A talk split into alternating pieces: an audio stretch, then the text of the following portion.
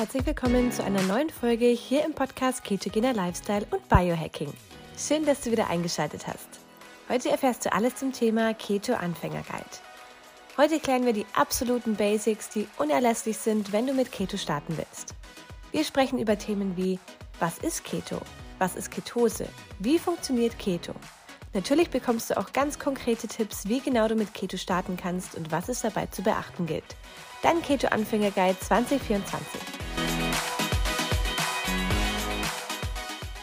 Du würdest gerne mit der ketogenen Ernährung starten oder deinen Fettstoffwechsel so richtig aktivieren, aber du weißt nicht wie. Vielleicht weißt du auch gar nicht, was das Ganze beinhaltet, wie das Ganze funktionieren soll, wie das Ganze aussieht und vor allem auch, was im Körper eigentlich passiert.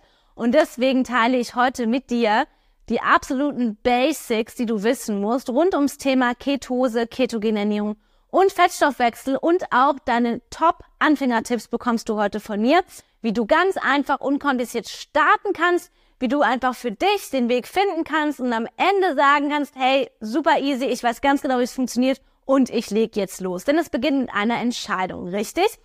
Fangen wir also einfach direkt an mit dem Thema, was ist eigentlich ketogene Ernährung? Ketogene Ernährung ist streng genommen eine sehr, sehr strenge Low-Carb-Ernährung, mal ganz vereinfacht gesagt.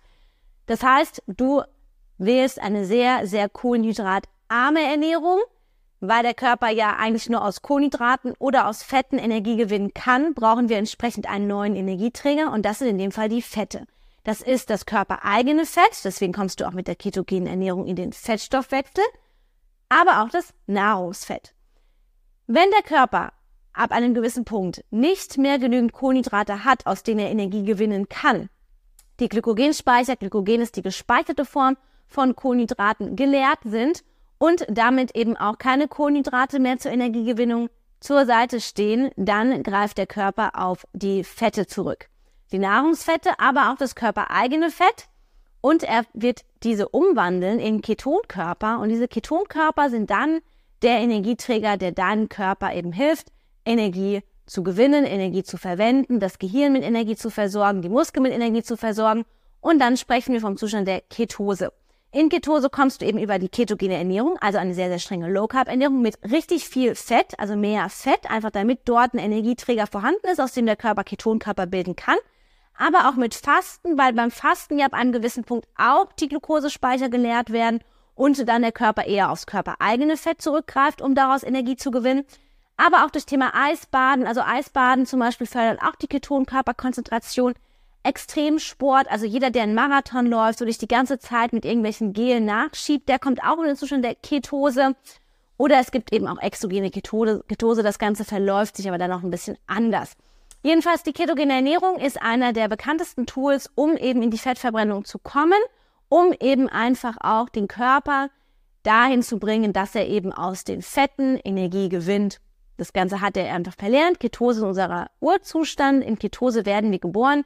Auch unsere Vorfahren aus der Steinzeit waren immer mal wieder im Zustand der Ketose, weil es eben nicht permanent Essen gab, weil man nicht immer einfach jede App anrufen konnte oder überall anrufen konnte und was zu essen bestellen konnte, sondern man musste eben auch leistungsfähig sein, jagen und eben auch zum Beispiel wegrennen können, wenn Gefahr drohte, auch wenn man nichts zu essen hatte. Und da hat eben die Ketose geholfen.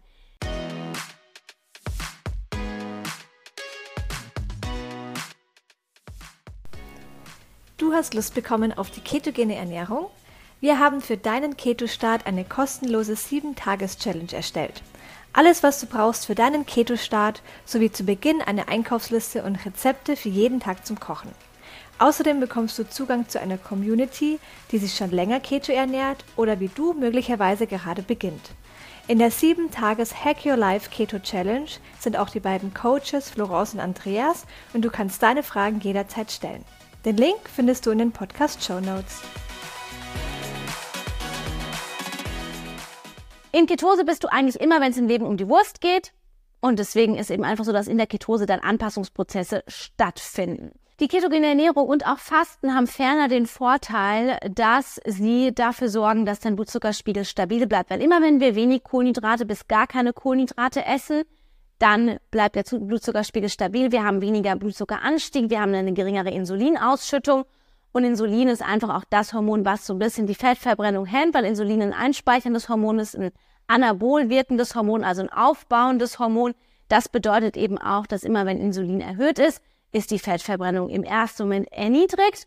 Und um eben einfach Insulin auch stabil zu halten, nicht so hohe, nicht ständig Insulinausschüttungen zu haben, wie es wir es eben aktuell erleben durch eine sehr kohlenhydrat- und zuckerreiche Ernährung, aber auch durch sehr häufiges Essen, ist es einfach so, dass wir den Blutzuckerspiegel, Insulinspiegel relativ stabil halten und damit die Fettverbrennung besser walten kann. Ein stabiler Blutzuckerspiegel, der nicht permanent schwankt, der nicht permanent Blutzuckerspitzen und Unterzucker ausgesetzt ist, der sorgt eben auch dafür, dass wir weniger Entzündungen im System haben und Entzündungen sind auch auf der Auslöser aller möglichen Volkserkrankungen wie Diabetes, Herz-Kreislauf-Erkrankungen und so weiter.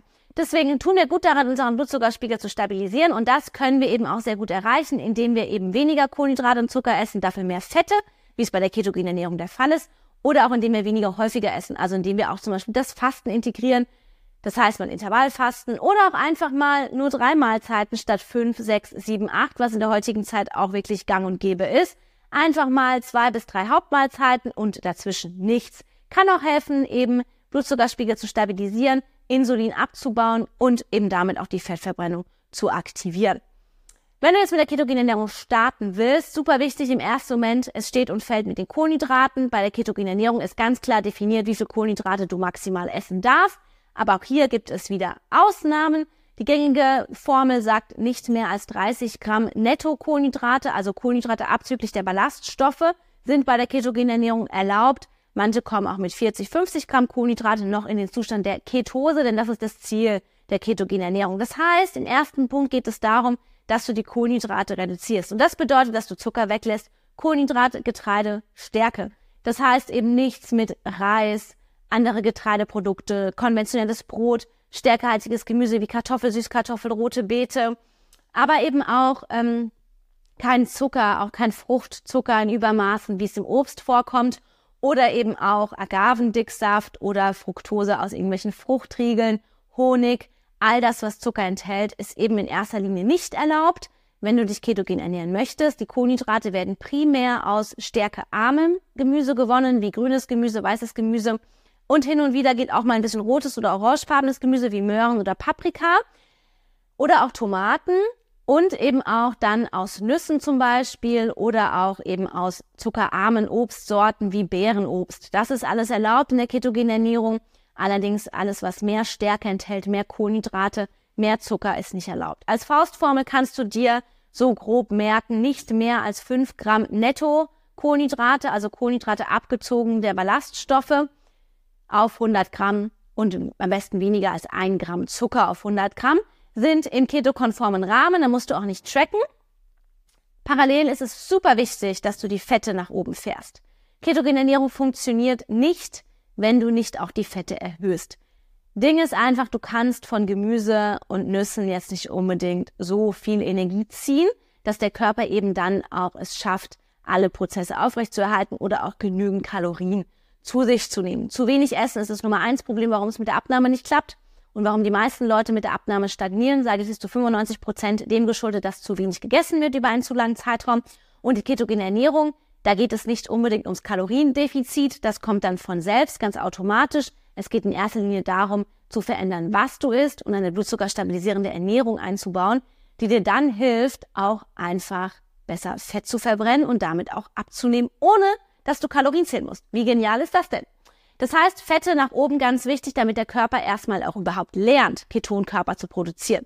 Klar würde er das auch beim Fasten lernen. Nur das Ding ist, wenn nicht genügend Fette vorhanden sind und wir dann aber zum Beispiel mehr Proteine auch essen, dann kann der Körper aus den Proteinen Zucker bilden und damit fliegst du aus dem Zustand der Ketose heraus. Das heißt, die Fette müssen nach oben geschraubt werden. Die klassische ketogene Verteilung sagt eben auch 70 Prozent aus Fetten, auch hier wieder individuell, manche brauchen nur 60 Prozent, 50 Prozent der Tageszufuhr aus Fetten. Aber wichtig ist, dass du die Fette nach oben fährst. Und damit meine ich nicht irgendwelche Fette, sondern hochwertige Fette, unverarbeitete Fette, gesättigte und aber auch ungesättigte Fettsäuren und nicht so viele Transfette oder auch hochentzündliche Fette wie Sonnenblumenöl, Margarine, Fette aus Wurstwaren. All das ist nicht so optimal. Aber zum Beispiel fette Proteinquellen, wie du sie zum Beispiel bei Ei hast oder auch bei ähm, Rindfleisch, Wildfleisch, all solche Sachen oder eben auch einfach Fette aus Olivenöl, Kokosöl, Nüssen, Saatenöle, aber auch Avocado, Oliven, Käse, all das ist okay und sollte auch integriert werden. Idealerweise und am einfachsten kannst du eben die Fette durch Öle oder auch eine hochwertige Weidebutter zum Beispiel erhöhen. Die gehören auf jeden Fall mit dazu. Vor allem auch am Anfang ist es wichtig, dass du eben auch ausreichend Fett integrierst, damit der Körper erst überhaupt lernt, die passenden Enzyme zu bilden, die er wieder braucht, um Ketonkörper zu produzieren. Ganz wichtig, also halte die Fette hoch. Fette wichtig ganz nach oben, damit der Körper auch eine Energiequelle hat, aus der er überhaupt Energie gewinnen kann. Klar kann auch das Körperfett anzapfen, aber er macht eigentlich dann beides. Und durch die Nahrungsfette hast du eben auch einfach diese erste Energie und am Anfang hilft es dir halt auch maßgeblich, um einfach weniger Umstellungsschwierigkeiten zu haben. Ja? Prinzipiell ist so bei den Proteinen ganz moderat halten, da auch wieder sehr unterschiedlich. Wenn du viel Sport machst, körperlich aktiv bist, brauchst du mehr Protein als jemand, der den ganzen Tag nur rumsitzt. Ja? Aber Proteine sollten mindestens 0,8 Gramm pro Kilogramm Körpergewicht sein. Ich sage, das ist sogar schon ein bisschen zu wenig, idealerweise mindestens 1,0, 1,2 Gramm pro Kilogramm Körpergewicht an Proteinen. Und das in Kombination mit ausreichend Fetten hilft dir dann auch einfach in den Zustand der Ketose zu kommen. Magere Proteinquellen wie zum Beispiel Hühnchen, Pute oder auch Whey-Protein, die müsstest du immer auffetten. Das heißt, hier am besten immer ein bisschen Öl dazugeben, Butter, Nussmus, MCT-Öl, all das einfach ein bisschen auffetten, damit du hier auch wieder mehr Fette hast, damit das ganze Verhältnis wieder passt. A und O, wenn du sagst, du möchtest dich ketogen ernähren und das ausprobieren, hol dir ein Ketose-Messgerät.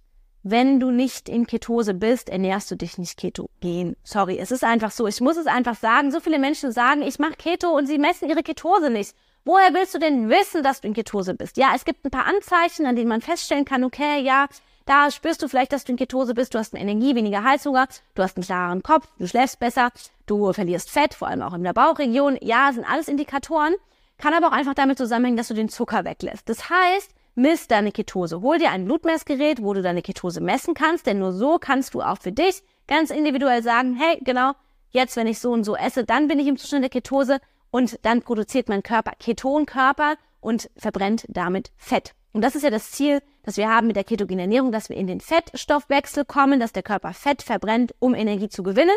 Und dafür muss er in Ketose sein und Ketonkörper produzieren. Ganz wichtig, wenn du misst, in so einem Blutmessgerät ein Normalmensch, der sich ganz westlich ernährt mit vielen Kohlenhydraten, hat normalerweise 0,00 Ketonkörper im System. Wenn du jetzt anfängst, dich ketogen zu ernähren, du hast Werte um 0,3, 0,4, hey, dann fängt dein Körper schon an, Ketonkörper zu produzieren. Mega gut. Offiziell in Ketose bist du ab 0,5, was diese Maßeinheit ist, auf dem Ketose-Messgerät. Dazu gibt's aber auch ein extra Video bei mir zur Ketose-Messung. Da kannst du auch gerne mal reinschauen, wenn dich das Ganze interessiert und du tiefer in die Materie eintauchen möchtest. Ganz einfach mal zusammengefasst, um dich ketogen zu ernähren, musst du die Kohlenhydrate nach unten fahren, die Fette drastisch nach oben fahren, das Protein moderat halten und deine Ketose messen. Das sind eigentlich diese vier Säulen, die es braucht für die ketogene Ernährung.